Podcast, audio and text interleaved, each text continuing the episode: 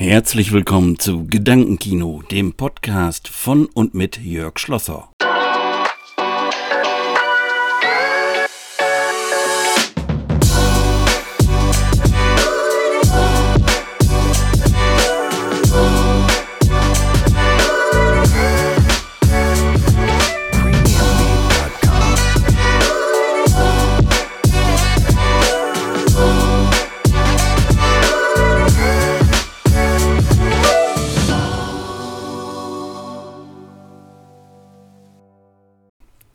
Gedankenkino, die Vorstellung deines Lebens. Schön, dass ihr dabei seid.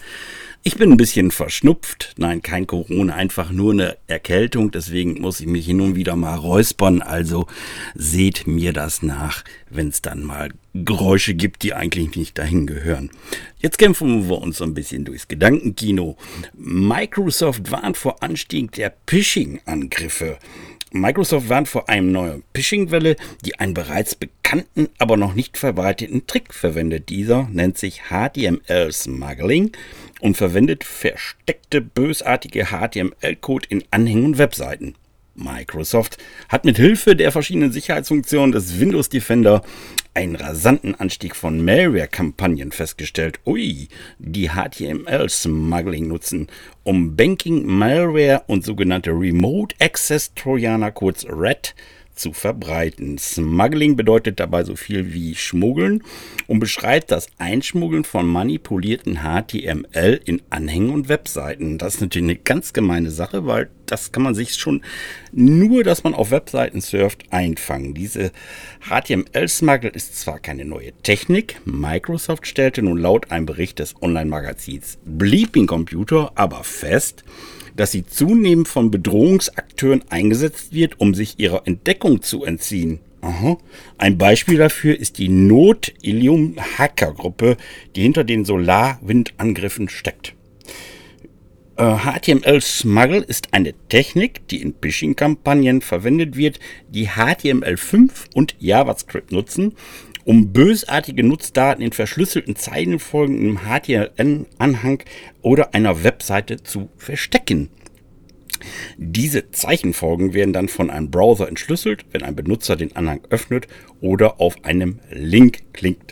Ein Phishing HTML-Anhang kann beispielsweise einen harmlosen Link zu einer bekannten Webseite enthalten und wird dabei nicht als bösartig eingestuft. Wenn ein Benutzer jetzt dennoch auf diesen Link klickt, dekodiert JavaScript eine enthaltene, verschlüsselte oder kodierte Zeichenfolge und wandelt sie in einen bösartigen Anhang um.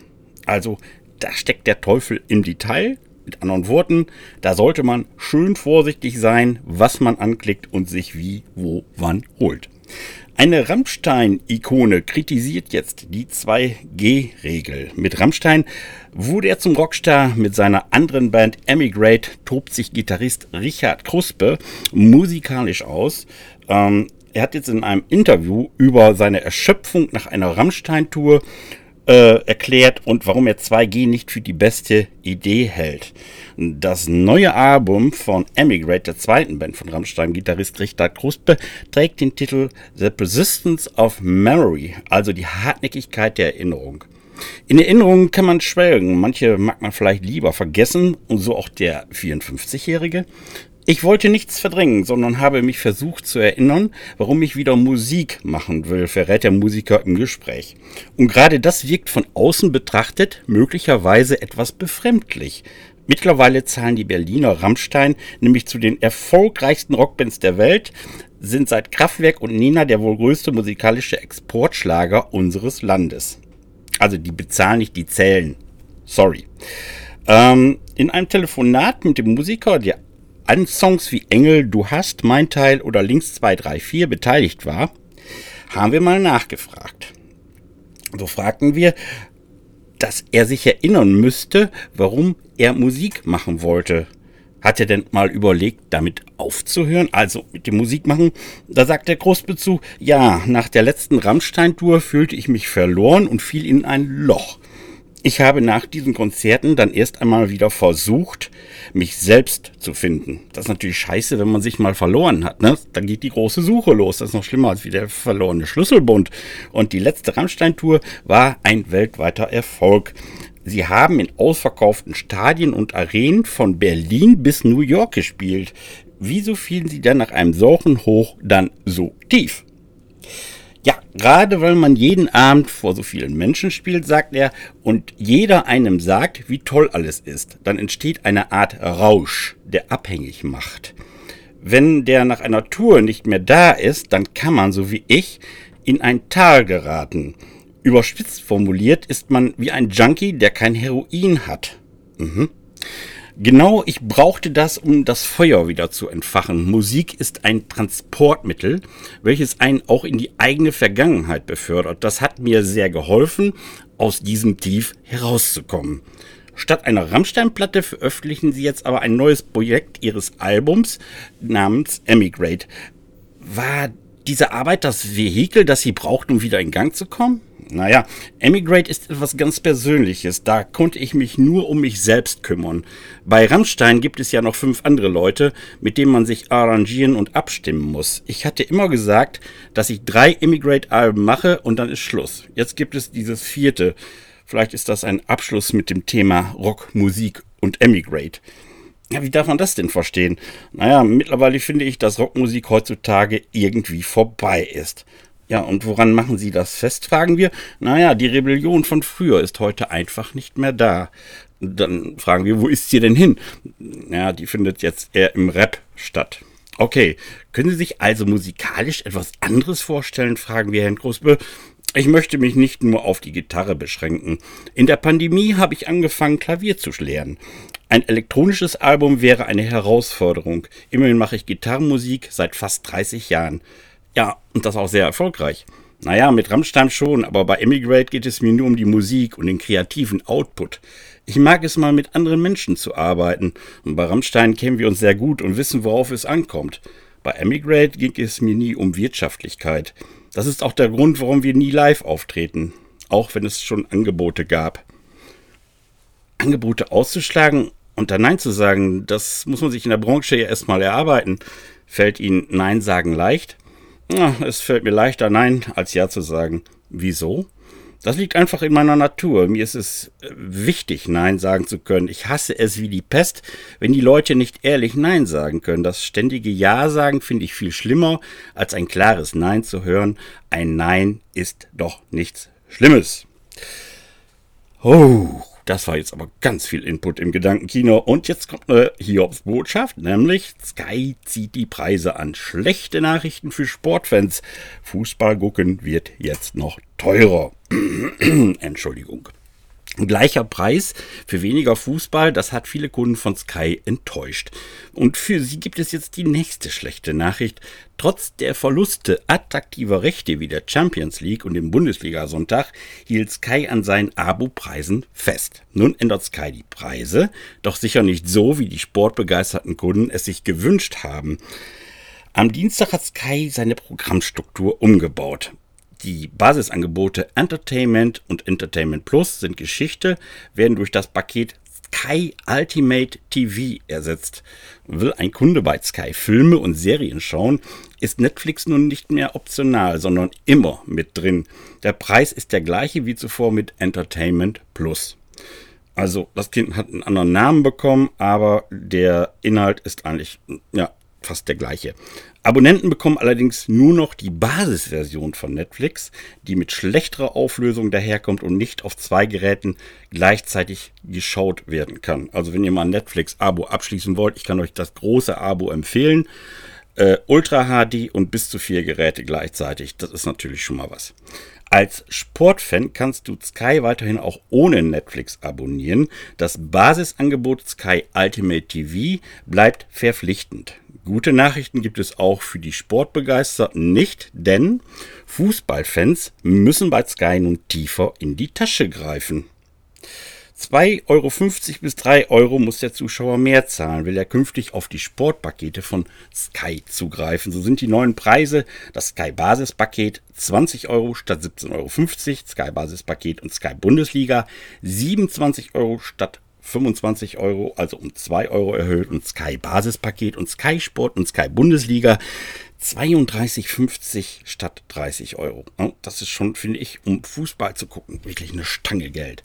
Und ähm, nachdem sich Sky zur neuen Saison vom Bundesliga Sonntag und von der kompletten Champions League verabschieden musste, die Champions League über wird teilweise sogar über Amazon Prime gesendet. Also ich habe da schon zwei, drei Spiele jetzt geguckt und es sind wirklich Top-Spiele. Äh, dann ist das die schlechteste Nachricht für einen sportbegeisterten Kunden. Vielleicht hatten durch die massiven Rechteverluste eigentlich auf Preissenkungen gehofft. Das Gegenteil ist nun der Fall. Im Basispaket Sky Ultimate TV fehlt auch der ein oder andere Sender, den der Pay-TV-Riese lange angeboten hatte. Auf welche Kanäle der Film- und Serienfan verzichten muss und so weiter, da reden wir später mal rüber. Jetzt äh, die nächste Vorstellung unseres Lebens. Amazon nimmt millionenfach genutztes Produkt raus. Das ist der Hammer. Das ist einfach der Hammer. Und das ist der Hintergrund. Anfang Oktober kündigte es sich an, dass Amazon ein Produkt aus seinem Portfolio entfernen muss. Das betrifft Millionen Nutzer und zieht jetzt schon erste Kreise für Neukunden. Die können ab sofort die Amazon-Kreditkarte nicht mehr in Anspruch nehmen. Man hat ja diese Möglichkeit, über die Landesbank Berlin eine Kreditkarte zu bekommen, also eine Visa-Karte und ähm, so wie ich letzter Zeit gehört habe, gelesen habe, ist äh, die Landesbank Berlin an diesem Kreditkartengeschäft nicht mehr so interessiert und die möchten das gerne beenden. Und knapp eine Million Kunden sind von dem Kreditkartenfall bei Amazon betroffen. Das sind zumindest jene, die die Amazon Visa Card schon besitzen, aber bald nicht mehr nutzen können. Die Kreditkarte bewahrt man stets zu günstigen Konditionen, sodass viele Verbraucher gern zuschlugen. Doch nun zieht das Auslaufen der Amazon-Kreditkarten erste Kreise. Eine offizielle Ankündigung gab es seitens des Online-Händlers nicht. Ebenso sind die genauen Hintergründe zum Auslaufen der Amazon Visa Card nicht eindeutig klar. Dennoch ist die Kreditkarte von der Webseite von Amazon verschwunden. Du kommst zwar noch auf die Webseite zur Karte, allerdings steht dort, dass ein Antrag derzeit nicht mehr verfügbar ist. Neukunden kommen somit auch nicht mehr an die Amazon Visa-Karte heran.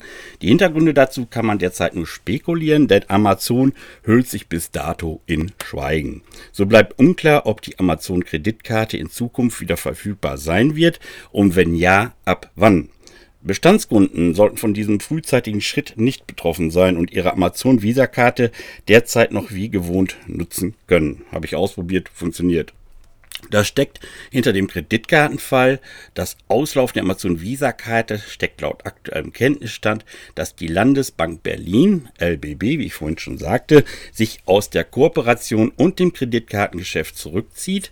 Neben Amazon sind auch die 1,3 Millionen Kunden der ADAC-Kreditkarte betroffen und sowohl Amazon als auch der ADAC sollen sich bereits in Gesprächen mit möglichen Alternativpartnern befinden. Man muss ja da eine Alternative bieten, sonst stehen wir da am Ende ohne Kreditkarte.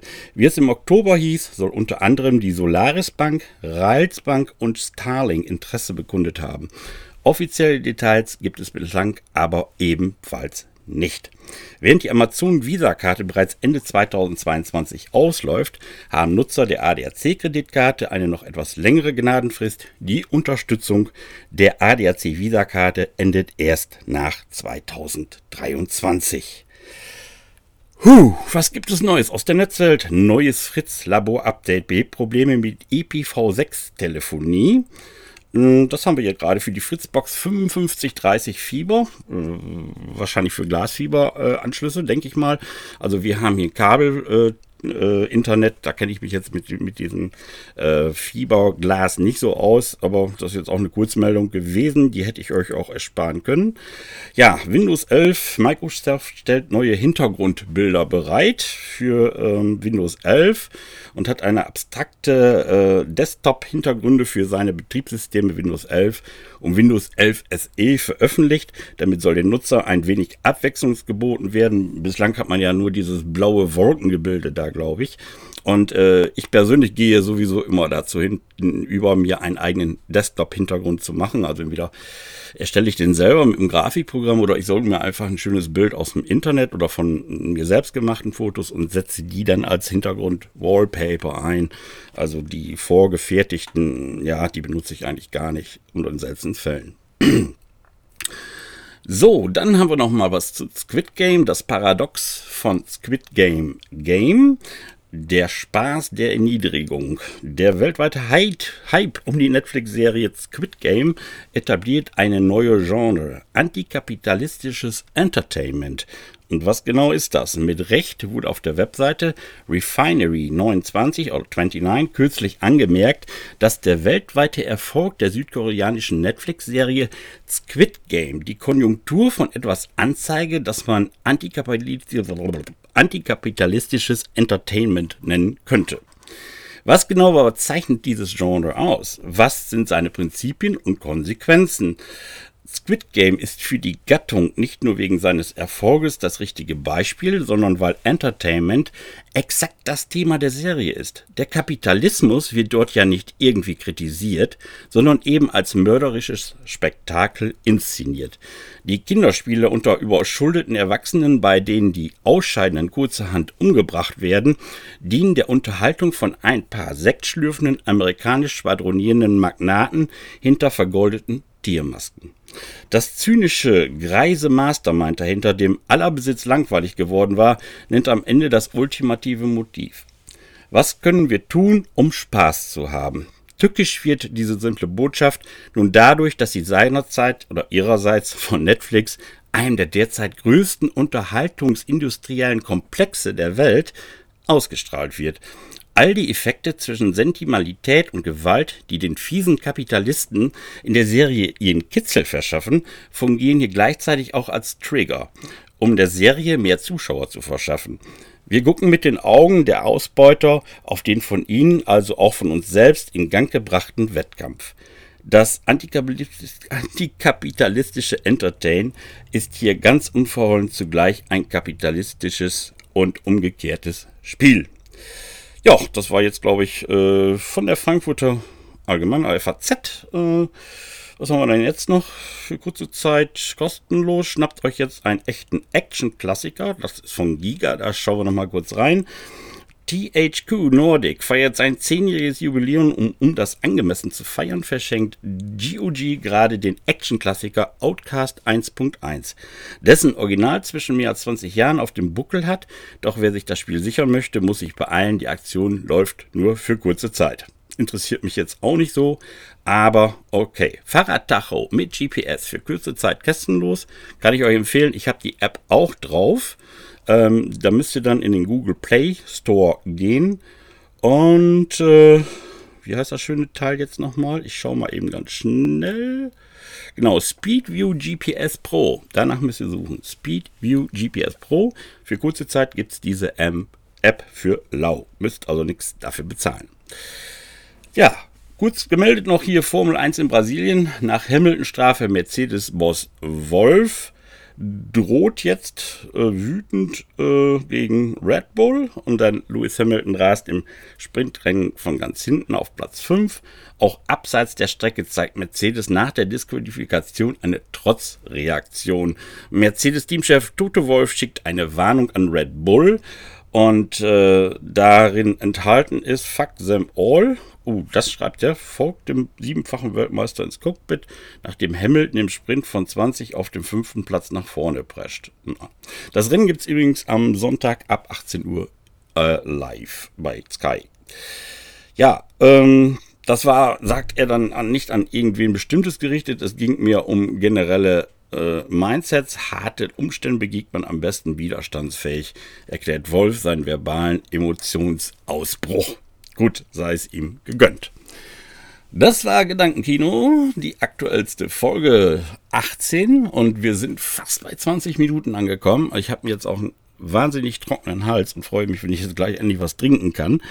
Und äh, ich habe mich jetzt mal für eine etwas andere äh, Version dieses Podcasts entschieden. Also sonst habe ich ja äh, einfach nur aus dem Bauch rausgeredet. Jetzt habe ich mir ein Skript gemacht, habe also viele Texte auch abgelesen. Das habt ihr auch wahrscheinlich sofort gemerkt.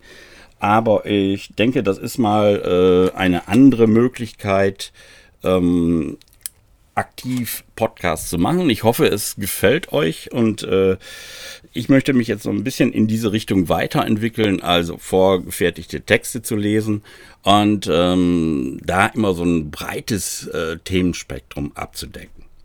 In diesem Sinne vielen Dank fürs Zuhören und äh, bleibt alle gesund und bis zum nächsten Mal. Das war Gedankenkino, der Podcast von und mit Jörg Schlosser.